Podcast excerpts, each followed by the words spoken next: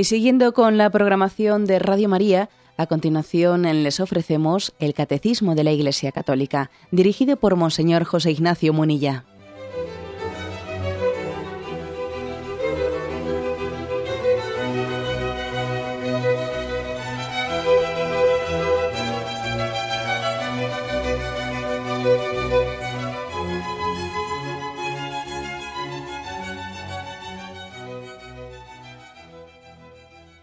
Un cordial saludo a todos los oyentes de Radio María.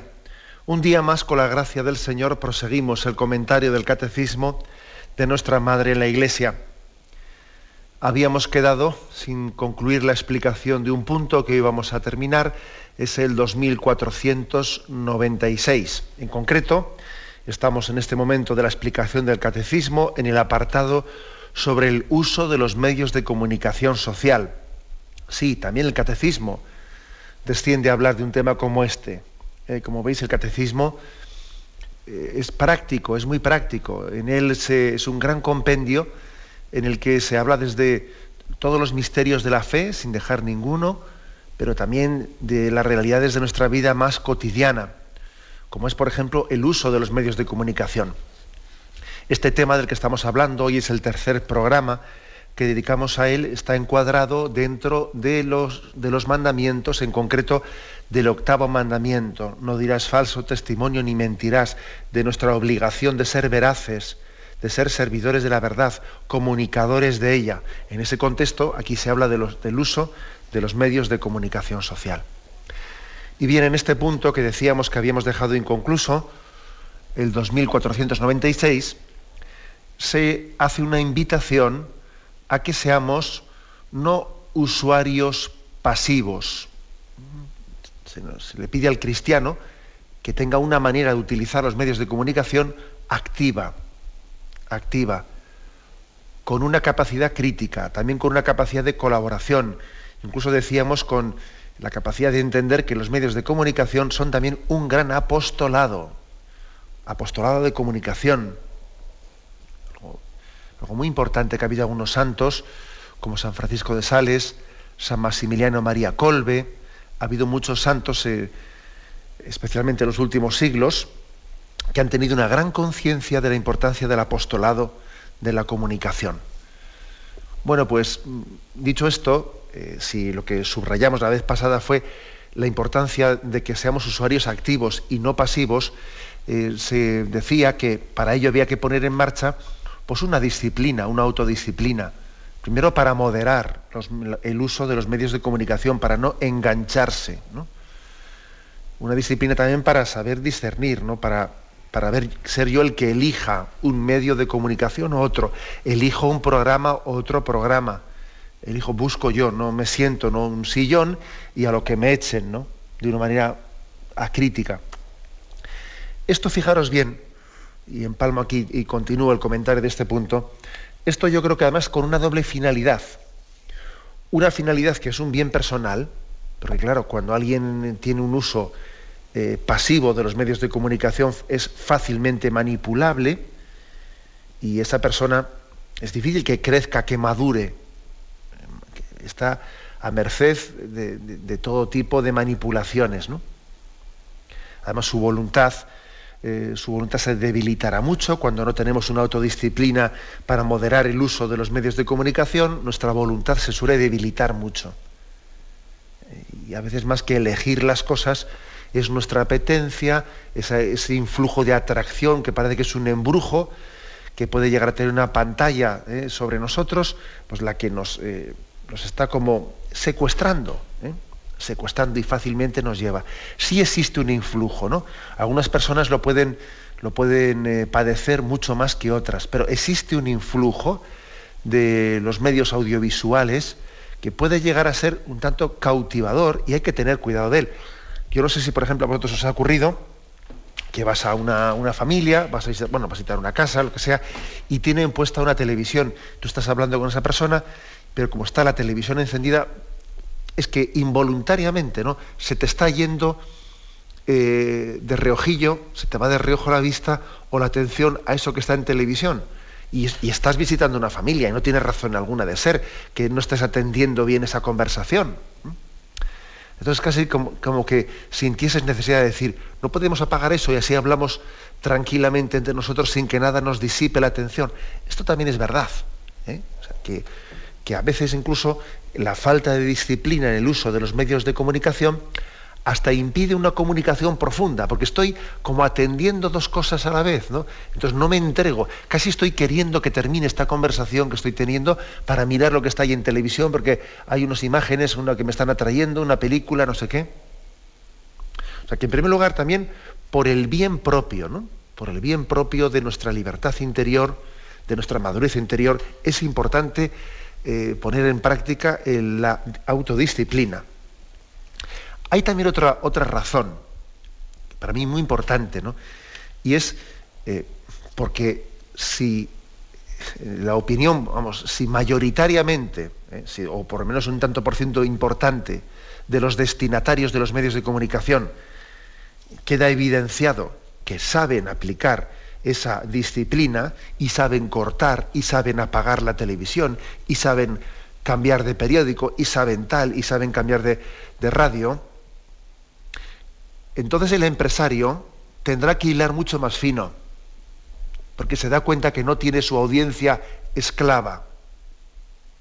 Pero claro, si ocurre que tiene un tanto por ciento de la audiencia con una fidelidad a prueba de bomba, que eh, entregue lo que entregue, les dé lo que les dé, vamos, van a seguir siendo fieles, vamos, entonces resulta que es muy difícil, eh, con esas bases, será muy difícil que ese empresario de la comunicación eh, autorregule sus contenidos, porque sabe que tiene, entre comillas, ¿no? Pues unos borreguillos que les eche lo que les eche, les lleva a donde él quiere llevarles.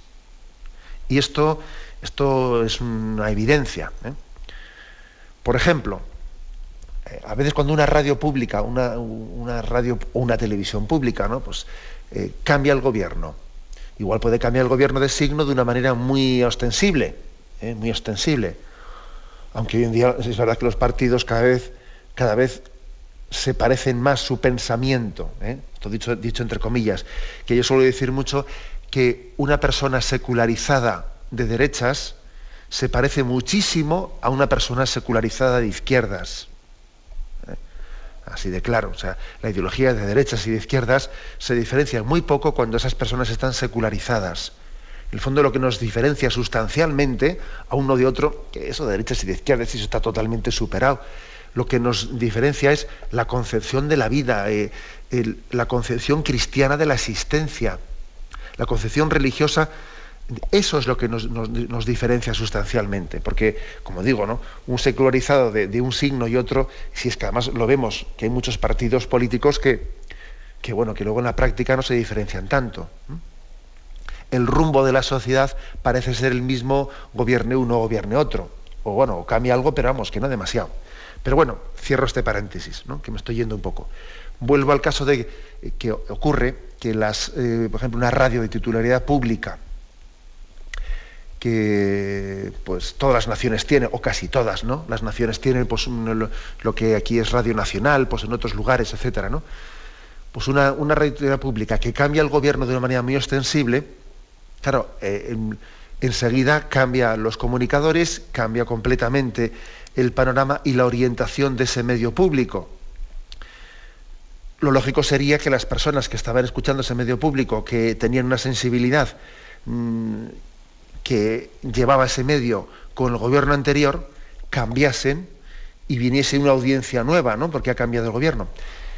Pero algunas habrá, claro, pero no va a ser así, porque es que va a haber como un tanto por ciento altísimo de personas que digan, no, es que yo siempre esta radio lo he escuchado desde pequeño, es que desde pequeño en mi familia hemos escuchado esto, y entonces, existe una, una especie de incapacidad crítica que puede hacer que el comunicador, tenga, eh, tenga pues una audiencia, entre comillas, esclava. Y eso no ayuda nada, no ayuda nada a que eh, pues el que comunica tenga una capacidad más crítica y mejore su producto, porque ve que tiene pues una audiencia demasiado fácil, demasiado fácil.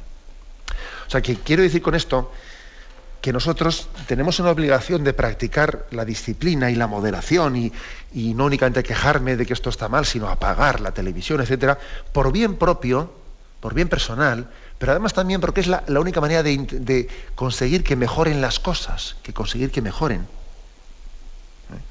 Ha habido también por ahí algunas campañas activas, ¿eh? activas de, pues por ejemplo, de, que han puesto en marcha algunos grupos pues por ejemplo, cuando alguna cadena televisiva pues está transmitiendo algún programa indigno e irrespetuoso, pues bien sea con la iglesia, con el hecho religioso o con unos valores morales o con lo que sea, ha habido por ahí algunos grupos que han dicho, bueno, vamos a hacer una campaña concreta hacia estas empresas que se están publicitando en este programa, en este programa, pues para pedirles para decirles, oiga, si usted publicita en este programa que es irrespetuoso con mis convicciones morales, yo dejo de comprar sus productos. Y vaya que si estas campañas tienen efectividad, vaya que si la tienen, ¿eh? cuando se han realizado, eh, pues enseguida se ha conseguido que se retiren los, eh, pues las empresas publicitarias y enseguida pues cambian las cosas. Es decir, que tenemos que ser más activos más activos.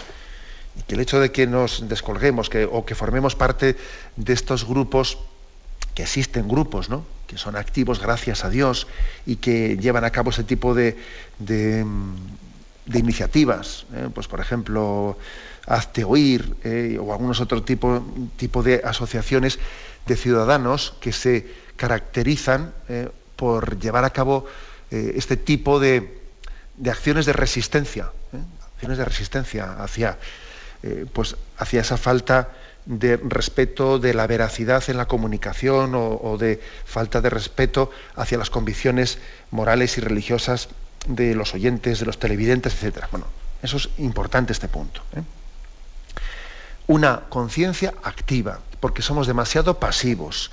Y esto yo creo que en nuestra nación pasa muchísimo, ¿no?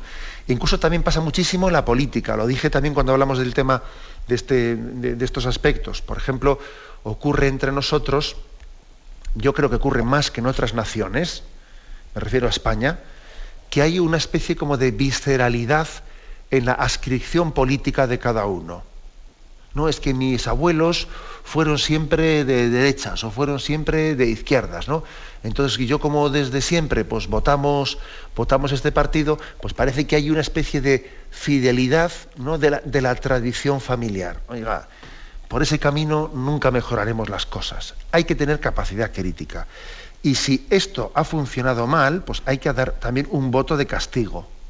Y ahora yo, pues en estas elecciones, voy a pensar por mí mismo, voy a hacer un juicio crítico y yo tengo que discernir a tenor de los hechos, eh, hechos que estoy viendo y a tenor también de un juicio, un juicio de razón, desde el que yo mm, tengo que mejorar las cosas. No, con una ascripción que viene desde siempre y es totalmente pasiva, y entonces yo asumarme a la ola y allí pase lo que pase, en fin, vamos a estar siempre votando lo mismo y vamos a estar viendo la misma televisión, porque claro, es que siempre lo hemos hecho y ahora ya no es tiempo para cambiar. Pues mire usted, así no se puede, así nunca mejoraremos las cosas. ¿Eh? Eh, en resumen, aquí este punto del catecismo nos está diciendo resistencia crítica, que es que tenemos que tenerla os dais cuenta de que el cristianismo al mismo tiempo predica también predica la docilidad, ¿no?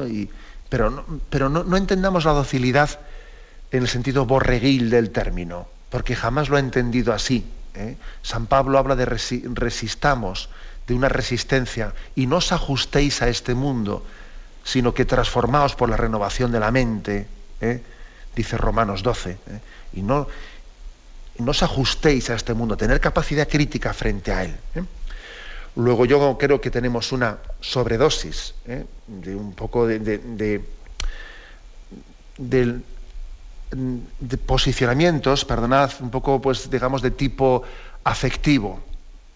Afectivo. Es que este me resulta simpático y se lo permito todo. Me refiero a un político, un medio de comunicación, ¿no? O este me resulta antipático y no le permito nada. Y al final, es lo visceral, es lo afectivo, ¿eh?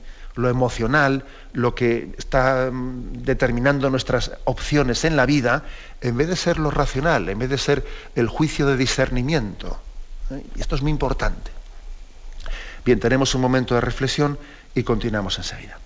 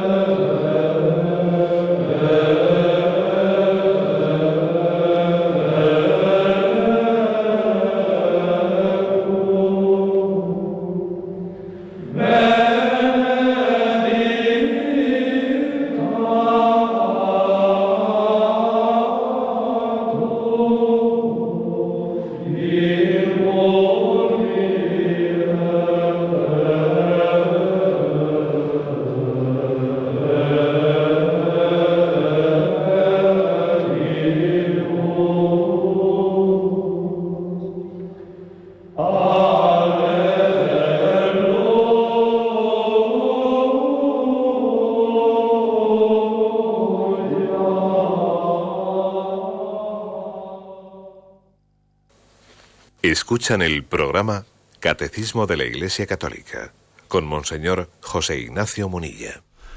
Continuamos en esta edición del Catecismo. Estamos comentando el punto 2496 sobre el uso de los medios de comunicación. Es un punto en el que se nos pide una actitud activa frente a ellos y no meramente pasiva. Se nos pide también que un cultivo de la moderación y de la disciplina en el uso, especialmente dice, de los más media los medios de comunicación social, en particular los más media, ¿qué es esto de los más media? Bueno, pues los más media son los, una parte de los medios de comunicación que son los medios de comunicación masivos. Y, fijaros que aquí, en este punto del catecismo, afirma que hay más riesgo de esclavitud o de falta de juicio crítico, etcétera, hacia los, este tipo de medios de comunicación, los más media, que que, sin embargo, los medios de comunicación más pequeños, etcétera, no suelen engendrar eh, tantas, eh, pues, mm, tantas manipulaciones, que también pueden engendrarlas, por supuesto, pero que son los medios de comunicación masivos, más media quiere decir eh, medios de comunicación masivos, los que ante los que tenemos que tener un cuidado especial. ¿Cómo los definiríamos? Eh, este, ese término más media inglés ha llegado a introducirse en nuestro lenguaje, pues eh, como si fuese también un término castellano, ¿no? Pero queremos con ellos decir que son medios de comunicación que tienen una gran audiencia y que se caracterizan por tener unos grupos muy extendidos. ¿eh? Bueno, ellos buscan, son como unas grandes multinacionales, para entendernos, de, de la comunicación, que tienen presencia pues en pues en prensa, en radio, en televisión, en internet, en, producción de vídeos, incluso en el cine, etcétera, son grandes cadenas, ¿no? que lógicamente buscan su beneficio económico empresarial, pero que también sirven, sirven a unos intereses ideológicos. ¿eh? Y es legítimo el tener unos intereses ideológicos y es legítimo buscar un beneficio económico, pero siempre y cuando una cosa y la otra eh, pues estén, mm, estén, dentro de una moderación y sean hechas con, con transparencia, eh, con transparencia ante las personas a las que se dirigen. Yo creo, yo creo que, por ejemplo, suele ser muy bueno que nosotros conozcamos eh, cuál es el dueño de los medios de comunicación que consumimos. O sea, es que es, es muy importante. Si no es difícil que tengamos capacidad crítica. A ver, ¿quién, ¿quién me está hablando? ¿Quién me está hablando? ¿Eh? Aquí se pide una capacidad crítica y es muy difícil tenerla si no partimos de aquí. Si resulta que yo eh, tengo pues un, eh, pues un periódico, ¿y este periódico a qué, a qué medio de comunicación, a qué más media, a qué empresa de comunicación pertenece? Y esa empresa de comunicación, pues mm, en principio sirve también a una ideología, eso tengo que ser consciente de ello. Y no vale decir, pero no, no, pero si yo escucho una cadena musical, si yo estoy escuchando así, sí, pero las cadenas musicales también están dentro de unos grupos, de unos más media, entonces no seas ingenuo. También la elección de la música no, no es inocua, ¿eh? no es inocua. O sea, existe también hay una hay un tipo de música ligada pues, a unas determinadas ideologías, etcétera, hasta una cadena musical o un grupo o un periódico deportivo, sí, pero ese periódico deportivo, que en principio el deporte, sí, sí, de acuerdo, en principio el deporte parece que es una cuestión así que no tiene nada que ver con la ideología, pero, mm, pero en la manera de presentar muchas cosas en un periódico, en un periódico deportivo, en la manera, por ejemplo, de respetar el tema de la pureza, en manera, la manera de hablar, formas de hablar, de utilización del lenguaje, etcétera, al final las ideologías van a ir marcando, van a ir marcando. ¿Mm? Entonces, es importante ¿eh? que nos demos cuenta de ver qué grandes grupos empresariales existen. Hay que ser conocedor de ello. ¿eh? Pues eso, tenemos que conocerlo. Pues yo qué sé, pues en España existe Vocento, el grupo Prisa, el otro, etcétera. Todo eso eh, tiene que ser conocido por nosotros. No podemos consumir cosas sin saber quién es el dueño que nos la, está dando. ¿eh?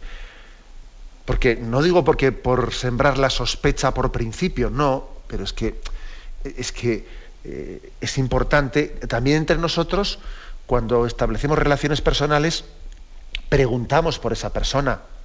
Oye, ¿qué sabes de esa persona y tal que va a ser el profesor de mi hijo? ¿Y, qué, hay, qué hay de ella y tal?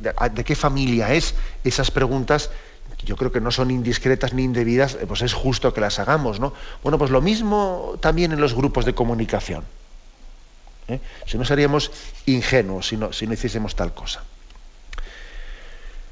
Bien, ya hay un punto más, ¿eh? hay un punto más en este punto que estamos concluyendo, una frase más quiero decir. Han de formarse con conciencia clara y recta para resistir fácilmente las influencias menos honestas formarse conciencia clara y recta, resistir fácilmente las influencias menos honestas. Y aquí se remite, se remite a un punto, el 2525, fijaros bien en el que dice, la pureza cristiana exige una purificación del clima social, obliga a los medios de comunicación a una información cuidadosa del respeto y de la discreción. La pureza de corazón libera del erotismo difuso y aparta de los espectáculos que favorecen el exhibicionismo y los sueños indecorosos. O sea, que te remite aquí, eh, hablando de los medios de comunicación, a un punto que está dentro del noveno mandamiento, que ya llegaremos a él, a hablar, un poco del tema de, la, de la pureza no solo de los actos impuros, sino también de los pensamientos impuros. ¿no? Pero ¿por qué ha puesto esta relación aquí en el tema de los medios de comunicación ¿Por qué nos ha puesto este punto lateral para que consultemos el otro? ¿Por qué? Pues porque el recurso al erotismo es también uno de los, eh, de los medios mm, con más frecuencia utilizados para manipular en la comunicación. ¿Mm? Cuando se utiliza el erotismo en los medios de comunicación, para tener más triunfo, para tener más audiencia, eh, se, está realizando un mensaje, una comunicación que va dirigida más a las pasiones, a suscitar pasiones, para tener esclavo ¿no? a ese oyente o para tener esclavos de televidente o a ese lector, que a la razón. Y es que esto es así y hay que tener capacidad crítica frente a esto. O sea, el hecho de que una cadena televisiva las locutoras vistan de una manera y las que conducen un programa tienen que salir ahí, que parece que eso que están en la playa, o, eso, eso no puede ser ingenuo, o sea, eso no es trivial, eso ha sido calculado, no seamos ingenuos, es calculado. Y está suscitando, a uno puede pensar, bueno, estamos, no está exagerando un poco, bueno, para que veamos que no estamos exagerando, yo creo que la mejor prueba la tenemos en la publicidad. ¿Por qué una empresa le paga, por ejemplo, a una actriz famosa, le paga millones de euros ¿eh? para que haga un spot publicitario? Bueno, porque es una actriz muy sexy, que, tiene un influjo de atracción, eh, eh, de, erotismo muy grande, la manera de presentarse, de vestir, de estar allí sugiriéndose. Y entonces, claro, esa persona resulta rentable pagarle esos millones de euros porque el, pues ese empresario sabe que con ese tipo de anuncio va a conseguir una, una captación de consumo que le va a salir totalmente rentable ese dinero. O sea, luego no estamos exagerando. La, mayor prueba es que se invierte dinero y sale rentable eh, invertirlo. Y uno, y uno dice, bueno, pero qué tonta es la gente que se deja, ¿eh? Que se deja arrastrar pues, porque, hay, porque hay esa especie de incitaciones así de erotismo en la publicidad, ¿no? Pero qué tonta es la gente. No, no, no, no digamos eso porque somos inconscientes nosotros mismos de hasta qué punto eh, puede tener influjo en nosotros muchos, eh, muchos reclamos de este tipo, o reclamos subliminales. ¿eh? no, tenemos plena conciencia. Posiblemente si supiésemos por qué compramos esto en vez de lo otro, y por qué llené mi carro en el, supermercado con este producto en vez del otro, porque vamos, hicimos una elección que en principio parecía que era mm, pues, absolutamente libre, pero resulta que si supiésemos los condicionantes que hubo dentro de nosotros para elegir esto o lo otro, nos quedaríamos asustados. O sea, somos más manipulados de lo que parece. Y el cultivo de la pureza, de la pureza eh, en, el, en el pensamiento y en el deseo, es muy importante para no ser manipulado ante los medios de comunicación el que no cuida la pureza de pensamiento y de deseo, no digamos nada de obra, pero también de pensamiento y de deseo, eh, no, será libre en la utilización de los medios de comunicación. Va a ser una cobaya, una cobaya que fácilmente le van a engañar en cada momento. ¿no? Máxime cuando a veces tenemos una utilización de los medios de comunicación en la que bajamos la guardia. Uno llega a casa cansado, se tumba en el sillón, allí pone el zapping y allí ha bajado la guardia y cualquier cosa que le den no está para tener una capacidad crítica. ¿no? Esto a muchos niveles. ¿no? Por ejemplo, el hecho de que un presidente de un, de un, de un país tenga una mujer, de repente, ala, se divorcia, tiene todo, el mundo aquí vive su divorcio, se divorcia y se nos, se nos casa con una actriz o con una modelo ¿eh? Y entonces vamos a ver, resulta que la publicitación de ese presidente de gobierno pues es la modelo con la que se ha casado, ¿no? Y se va paseando por todo el mundo con una modelo que parece que, pero vamos a ver, pero, pero ¿cómo, ¿cómo es posible que estemos todo el mundo atentos a una modelo, a lo que hace o cómo se presenta la modelo, en vez de a las propuestas concretas que haga un presidente de gobierno. Pero somos así y somos perfectamente manipulables. Somos perfectamente manipulables, ¿no? Con esto no estoy yo diciendo, eh, o sea, no, estoy yo poniéndome a favor de, también de esa teoría, que en mi opinión también, también es errónea, esa teoría que dice que bueno, que hay que separar eh, totalmente la vida privada ¿no? de la vida, eh, de la vida pública, de manera que lo que haga pues, un político en su vida privada no nos interese absolutamente nada. Y entonces, no, tampoco es eso, porque claro, yo la verdad es que yo no me fiaría de un presidente de gobierno que es infiel a su mujer, así de claro, no, me fío de él. no es fiel a su mujer y va a ser fiel a todo el dinero que ponemos en sus manos y a todo el poder que, y la capacidad de decisión que supone ser presidente de gobierno, pues francamente no me fío de él. ¿Eh? digo porque a veces también se, aquí hay dos extremos, ¿no? Un extremo es intentar llevar la vida, la vida privada a la vida pública para hacerme yo, para hacerme un espectáculo de ella y para pasearme por el mundo, ¿eh? pues por ahí con, una mujer mía que es modelo, usted es presidente de gobierno y usted eh, esa mujer no creo que está, está para hacerse usted publicidad con ella, ¿no? Pero también está el extremo contrario, el extremo contrario de pensar que lo que pasa en la vida privada mm, no tiene por qué influir en absoluto nuestro juicio, ni nuestro voto, ni nuestro nada. No, tampoco es eso, porque, como he dicho antes, eh, hay valores en la vida que lo determinan todo. Y el que es infiel a su mujer, la verdad, yo no, mm, yo no soy capaz de ponerle en sus manos el destino de una nación, porque vamos a ver, no, ha sido capaz de conducir el destino de su hogar ¿eh? como para que seamos capaces de, dimitir, entre comillas, ¿no? que eso sí que sería una dimisión acrítica pues, a la hora de encomendarle aquello de lo que no ha sido capaz de hacer. ¿eh? Por eso también, eh, resumiendo, ¿no? y concluyo este punto, este punto 2496, es muy importante el cultivo de la pureza, porque sin el cultivo de la pureza los medios de comunicación, en ese recurso que tienen ¿eh? a, esta, al erotismo y en, una, sociedad que es tan hipererotizada, están recurriendo continuamente a ese eh, pues a ese factor, a esa tecla, a esa tecla, para lanzarnos mensajes eh, subliminales que a base además de ser tan repetidos, cada vez somos menos conscientes de que estamos recibiendo esos mensajes, pero que están influyendo. Están influyendo porque todos somos conscientes de que el ser humano pues, tiene un resorte sexual que es fuerte, es fuerte.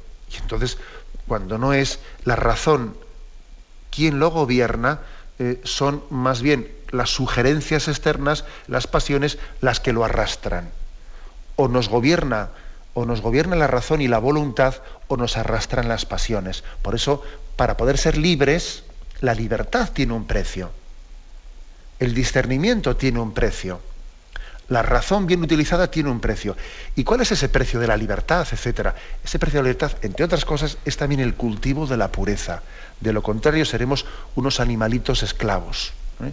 como cuando se nos estábamos en el colegio y se nos enseñaba como a los ratoncitos cuando se les daban descargas eléctricas iban enseguida aquí a comer y cuando se les hacía otro tipo de eh, pues otro tipo de influencias externas o un sonido ese sonido enseguida les, les viene a engendrar pues jugos gástricos etcétera eh, ese tipo de experimentos que si el de Pavlov etcétera ese tipo de experimentos los, están haciendo con nosotros eh, los medios de comunicación si no tenemos la libertad y el dominio y, y, el señorío que el Señor quiere que tengamos ¿no? de nosotros mismos y de nuestras pasiones. Tenemos un momento de reflexión y continuamos enseguida.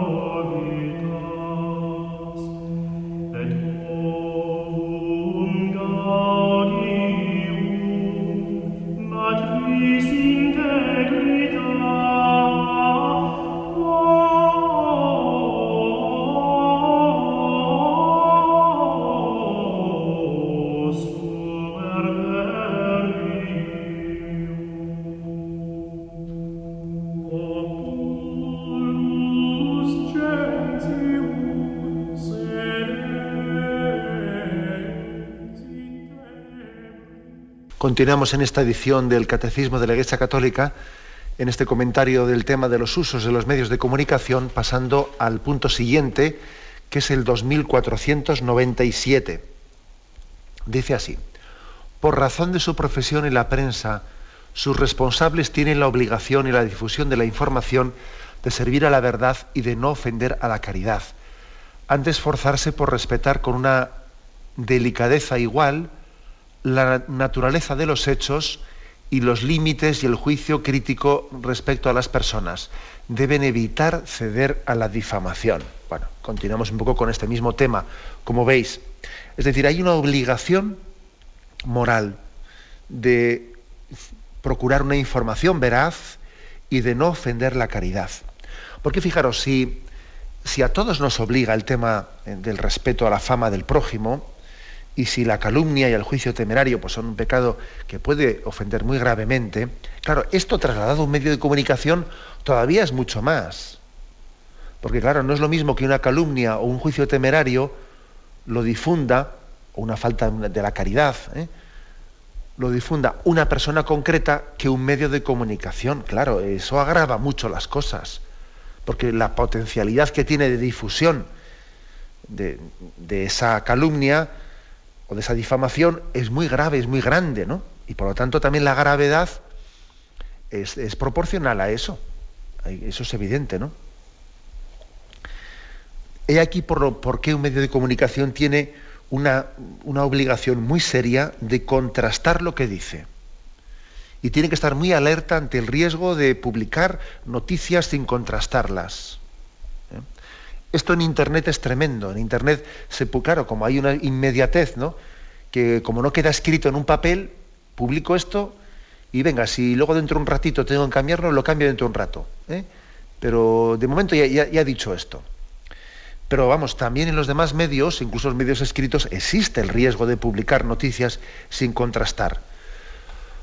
¿Por qué? Pues en primer lugar por el plurito de, de ser el primero, de dar una primicia.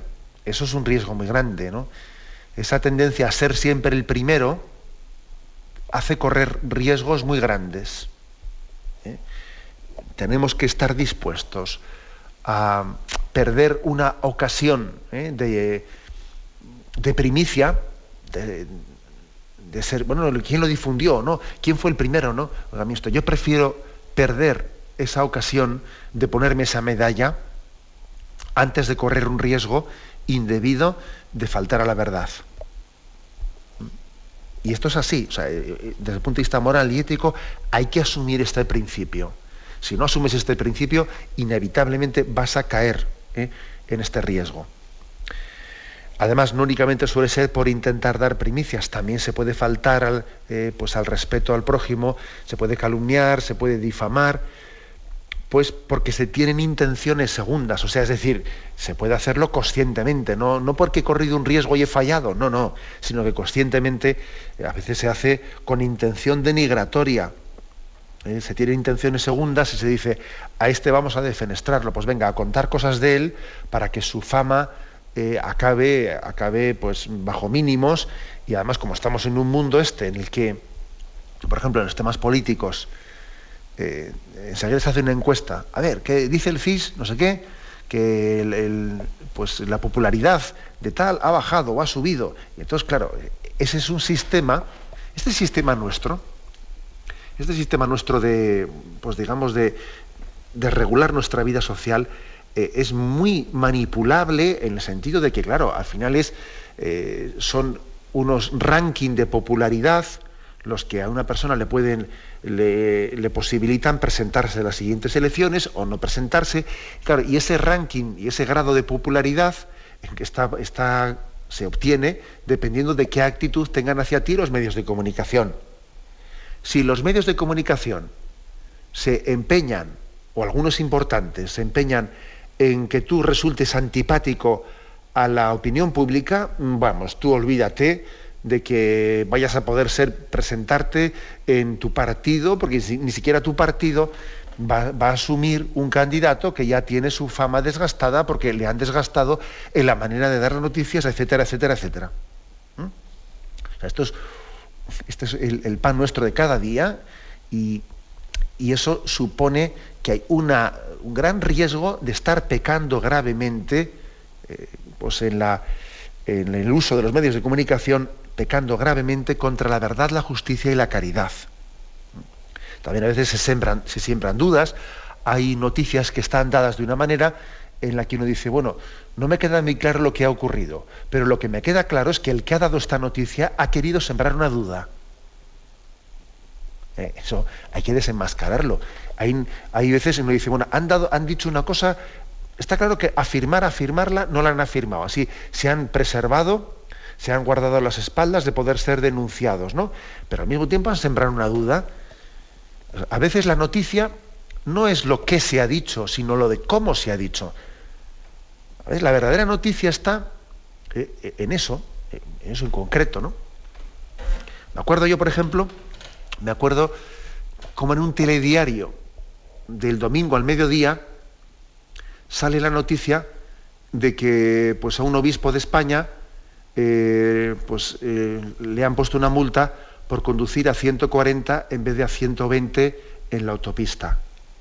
Y claro, y digo yo, vamos a ver, la verdadera noticia no es que un obispo haya ido a 140 en vez de 120, la verdadera noticia es quién ha filtrado esa noticia al telediario del domingo al mediodía. O sea, ¿quién ha movido los hilos para que esa noticia se dé? Esa es la verdadera noticia que quisiéramos saber y se nos está ocultando. Bueno, pongo un ejemplo concreto, ¿no? Que ocurrió en España pues no hace mucho tiempo. Y como esto mucho, se, siembran, se siembran datos que bueno, en sí igual esto no es, no es, falso, pero claro, dicho aquí, en este momento, de esta manera, aquí este lo que quiere es denigrar la imagen de la iglesia o quiere tal, pero vamos a ver, ¿no? Se siembran antipatías, se siembran dudas. Luego hay otro tema muy delicado, ¿no? Es el tema de ¿y, qué pasa con la obligación moral que tenemos de rectificar cuando, cuando se demuestra que hemos transmitido una, una información falsa en un medio de comunicación? Pues yo muy pocas veces veo que en un medio de comunicación se diga, disculpen ustedes porque lo que dije ayer no fue correcto, no fue exacto. Bueno, suele ser más bien una sentencia una sentencia de un tribunal, la que muchísimo más tarde, ya cuando el tema, el tema ya que había sido objeto de calumnia está totalmente ya trasnochado, el que lo obliga a decir o lo obliga a publicar en la página octava, bueno, eso, e, e, esa rectificación, la verdad es que no puede restituir, no es justa, no es justa. Son rectificaciones que, no son capaces de, de restituir el daño, el daño realizado. Son restituciones de la fama vamos, que no llegan eh, ni, mínimamente al daño cometido. Y también habla este punto de, la falta a la caridad, o sea, que es que existe, se puede ofender a la verdad y se puede ofender a la caridad, ¿no? Esto también lo estamos viendo. Eh, por ejemplo, el, periodismo de investigación, pues muy bien, es un periodismo importante que además está haciendo un gran servicio a las democracias.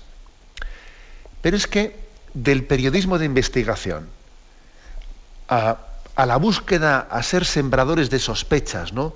En que, se está, en, que se está uno metiendo en la vida familiar del otro, a ver si su hijo, a ver si no sé quién, a ver si, eh, si su cuñado, si su. Vamos a ver, eh, no confundamos el periodismo de investigación eh, con una especie de necesidad de búsqueda de, marrones unos al, al, prójimo. Yo la verdad es que, medio en bromas, he dicho por ahí que, yo prohibiría en vísperas de campañas electorales, es que prohibiría ¿eh? en vísperas, cuando, en víspera de, las votaciones, en, plena campaña electoral, es que prohibiría la publicación de, este tipo de, de, noticias que son que el otro le busca, pero no nos damos cuenta que estamos hurgando, que eso no es periodismo de investigación. Solamente el hecho ya de que se ha hecho en un momento determinado ya tiene toda una intencionalidad que, es, evidente. ¿no? Otro tema ya, otro tema más, el tema de las caricaturas ¿eh? y, de la utilización del tema del humor también puede ser un lugar en el que se falte a la caridad. Es verdad que el límite en el que se dividan las cosas, pues es muy difícil establecerlo, pero es evidente que también las caricaturas y una utilización de un humor irónico puede ser hiriente y falto a la caridad. Y además me hace mucha gracia que tenga que, eh, que, como ocurrió en Holanda hace unos años, que cuando hubo un humorista que faltó a la caridad contra los hermanos musulmanes, ¿eh? porque resulta que habían hecho las caricaturas contra Mahoma, entonces de repente la opinión pública pues eh, se remueve y, y, y comenzamos a caer en cuenta de que se puede herir los sentimientos religiosos porque han hecho unas viñetas contra Mahoma y tal y cual, ¿no?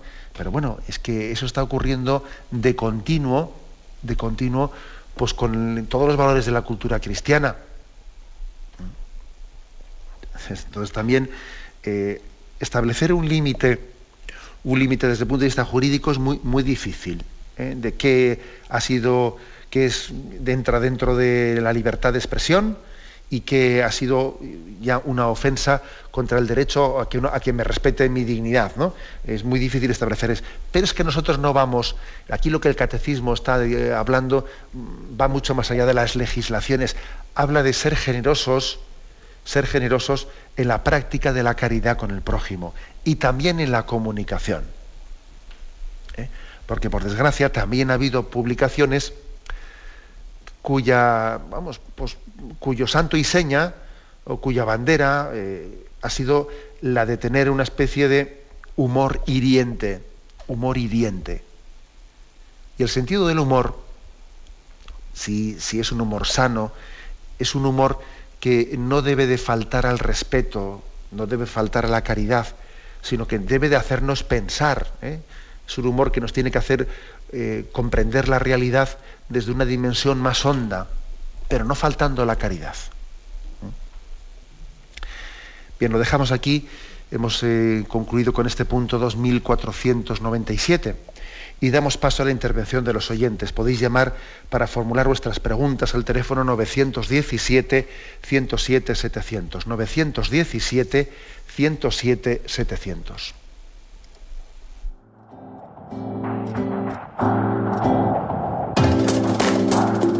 Estos voluntarios que dan su tiempo generosamente en el día a día.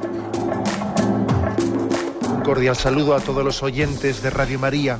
Un día más, con la gracia del Señor, proseguimos el comentario del Catecismo de nuestra Madre la Iglesia.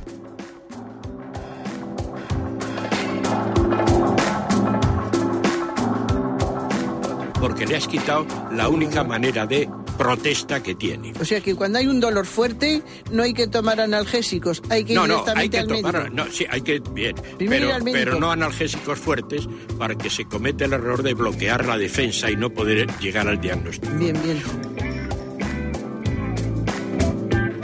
¿Le gustaría tener sus programas favoritos de Radio María para escuchar en cualquier momento?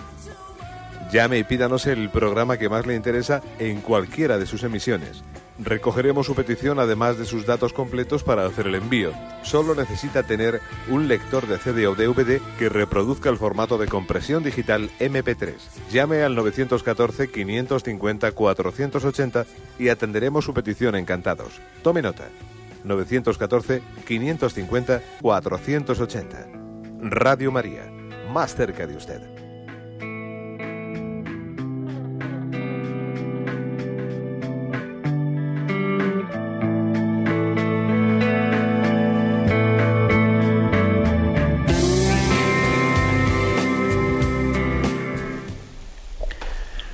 Sí, buenos días, ¿con quién hablamos? Buenos días. Buenos días, adelante. Mire, soy Teresa de Madrid. Adelante, Solamente llamaba para, para decir cómo se manipuló una noticia hace un tiempo.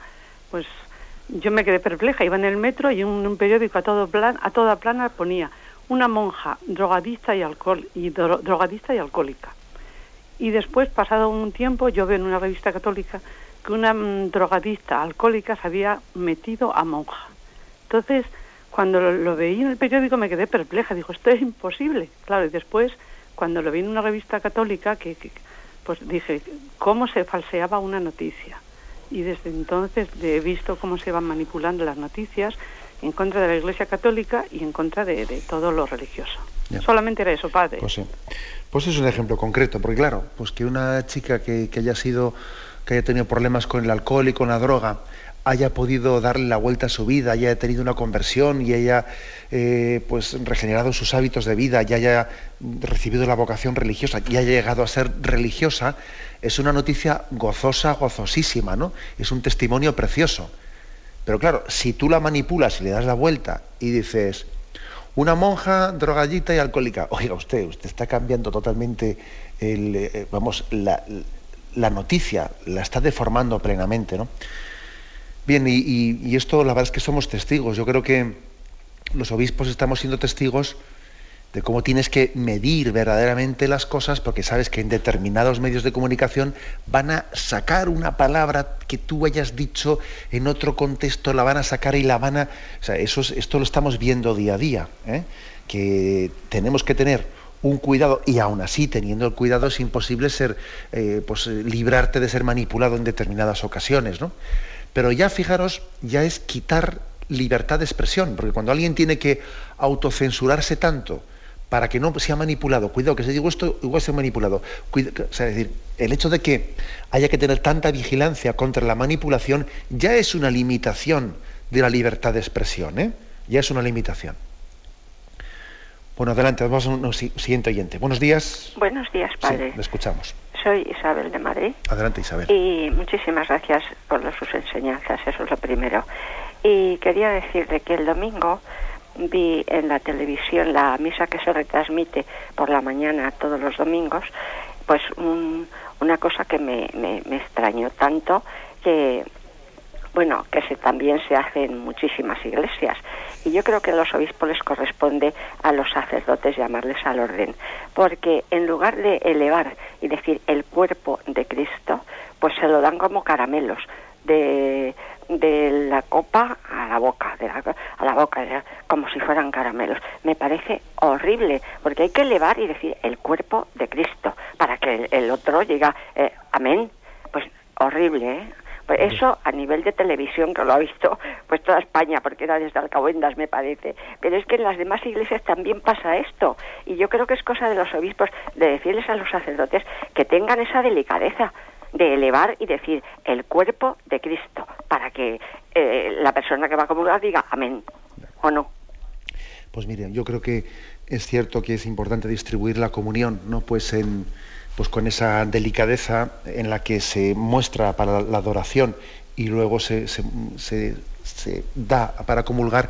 Pero igual también permítanme que le diga una cosilla. Yo creo que también, vamos a ver, es importante hacer bien las cosas, pero también es importante eh, no indignarnos desmedidamente por las cosas. ¿eh? Lo digo porque igual, si me permite, en este clima de corrección fraterna que tenemos en, en Radio María, ¿no? Pues eh, que eso sea indignante, etcétera, como dice usted, hombre, vamos a ver, pues hay que corregirlo, ¿no? Hay que corregirlo, pero yo creo que calificarlo de indignante, etcétera, puede ser excesivo. ¿eh? O sea, me parece que tenemos que corregir las cosas, pero también sin matar las pulgas a cañonazos, ¿eh? porque eso también no nos ayuda mutuamente, no nos ayuda. Las correcciones, cuanto más serenas son, más eficaces suelen ser. Cuando una corrección es un poco indignada, eh, suele tener menos fruto en la corrección. ¿eh? Lo digo un poco para que también eh, veamos el estilo de la- en la forma de hacer las correcciones. Adelante, nos pasa una siguiente llamada. Buenos días. Buenos días, Sí, señor. Soy Mercedes de Alicante. Adelante. Que le oigo todos los días y el tema de hoy, pues la verdad es que es muy interesante porque está haciendo mucho daño a la humanidad, pero yo quiero hablarle de otro tema. Eh, Quiero hablarle del tema de la Eucaristía, aunque la señora Ando anterior ya ha dicho algo, pero mi tema es otro. Mi tema es, eh, mire usted, estoy muy apenada porque soy una persona que amo mucho al Señor con todo mi corazón y toda mi alma. Entonces, estoy llorando porque me emociono. Entonces me da mucha pena ver que el Santísimo tiene una, a veces en algunos sitios una lamparilla eléctrica de esas que hacen, ¿cómo se llama eso? Que hacen tista, que, que tiene un, como si fuera una intermitencia. Y eso no es, al Santísimo no hay que tenerlo así, hay que tenerlo co- co- bueno, al Santísimo, el sagrario, porque en este momento estoy hablando de un sagrario, pero está el Santísimo allí, no el expuesto. Entonces, Monseñor, me da mucha tristeza ver eso, con una lamparilla eléctrica, Señor, Señor, por favor, ¿dónde vamos a llegar? ¿Dónde no vamos a llegar, Monseñor? Y también otra cosa, que mire usted, esto se ha hablado mucho ya, de esto se ha hablado mucho ya, pero todo lo que se habla es poco. La comunión en la mano está permitida cómo y cómo y de qué manera. Entonces, eh, yo tengo la historia de la comunión en la mano, lo que ahora mismo no la voy a decir porque no la encuentro, la tengo a la mano. Pero resulta una cosa, que es que ya están haciendo un disfraz, una cosa horrible de la comunión en la mano, ya parece que no sea Dios, parece que no sea Dios, se le van lamiendo la, la palma de la mano por, por el camino, la, la cogen y se cogen, le echan la mano al bolso, se sacuden. Mire usted, sería un milagro, un milagro sería que tanta comunión en la mano no cayeran partículas al suelo y eso es Dios el que estamos pisoteando en el suelo. que le corte porque tenemos poquito tiempo, tenemos que intentar ser breve eh, en las intervenciones. Bueno, pues vamos a ver, yo también igual le digo un poco lo mismo que el oyente anterior. Vamos a ver, a mí me parece que a veces podemos ser tentados de mm, llevarnos unos berrinches y unos disgustos por algunas cuestiones que son, o sea, que no, que no tienen ese grado de importancia. Vamos a ver, que la lamparilla sea eléctrica o la lamparilla sea de cera, ese es un tema eh, que no nos puede quitar la paz y no puede ser motivo, motivo de, yo diría, ni siquiera de turbación interior. ¿Me explico? No puede ser motivo de turbación interior. Además, según tengo entendido, que ya lo, lo, lo certificaré, pero entiendo que está explícitamente autorizada por la Iglesia. Está explícitamente autorizada, como también está autorizada la comunión en la mano. Que a veces se comulga mal en la mano, eso es verdad. Que yo más de una vez, cuando, cuando distribuye la comunión, ves que a veces es más fácil comulgar mal me refiero con una falta exterior de respeto cuando se comulga con la mano que cuando se comulga la, la boca. O sea, es, hay más riesgo ¿eh? de, una comunión poco respetuosa. Pero eso no quiere decir que no se pueda comulgar bien en la mano. ¿eh? Entonces, si la Iglesia lo ha autorizado, no hagamos una cruzada contra ello, pues porque tiene la autorización de la Iglesia. Quiero decir lo siguiente. Eh, vamos a ver, nuestra preocupación, me refiero en el sentido hondo de la palabra, ¿eh? hay que reservarla para los temas claves e importantes. No puede ser que uno gaste sus cartuchos principales hablando de que si eh, hay que quitar la comunión en la mano o hay que poner la lamparilla de aceite. No puede ser. Los cartuchos principales en la vida, ya me entendéis lo que quiere decir cartuchos, mis energías principales, tengo que gastarlas en las cuestiones fundamentales y determinantes, ¿no? Eh, y no en cuestiones tan, digamos, mínimas, que es que además posiblemente cuando alguien, fijaros, cuando, cuando estamos queriendo colar un mosquito, luego nos tragamos un camello. Nos tragamos un camello. Luego hay que, hay que discernir, ¿no? En la manera en que, en que abordamos los problemas tiene que haber una jerarquía. No, no podemos ma matar pulgas a cañonazos y luego, sin embargo, estar cuestiones mucho más determinantes eh, obviándolas o dejándolas arrinconadas. ¿eh? Bueno, permitidme que dentro de este. ¿eh? de este ambiente que tenemos en Radio Familia, eh, digo, en Radio María, en el que todos queremos ayudarnos y corregirnos y educar nuestra sensibilidad, diga también esto, porque me parece que es importante. ¿eh? No he querido yo tirarle de la oreja a nadie, sino ayudarnos entre nosotros a tener más equilibrio a, a la hora de afrontar um, por los distintos valores de la vida religiosa. Me despido con la bendición de Dios Todopoderoso, Padre, Hijo y Espíritu Santo. Alabado sea Jesucristo.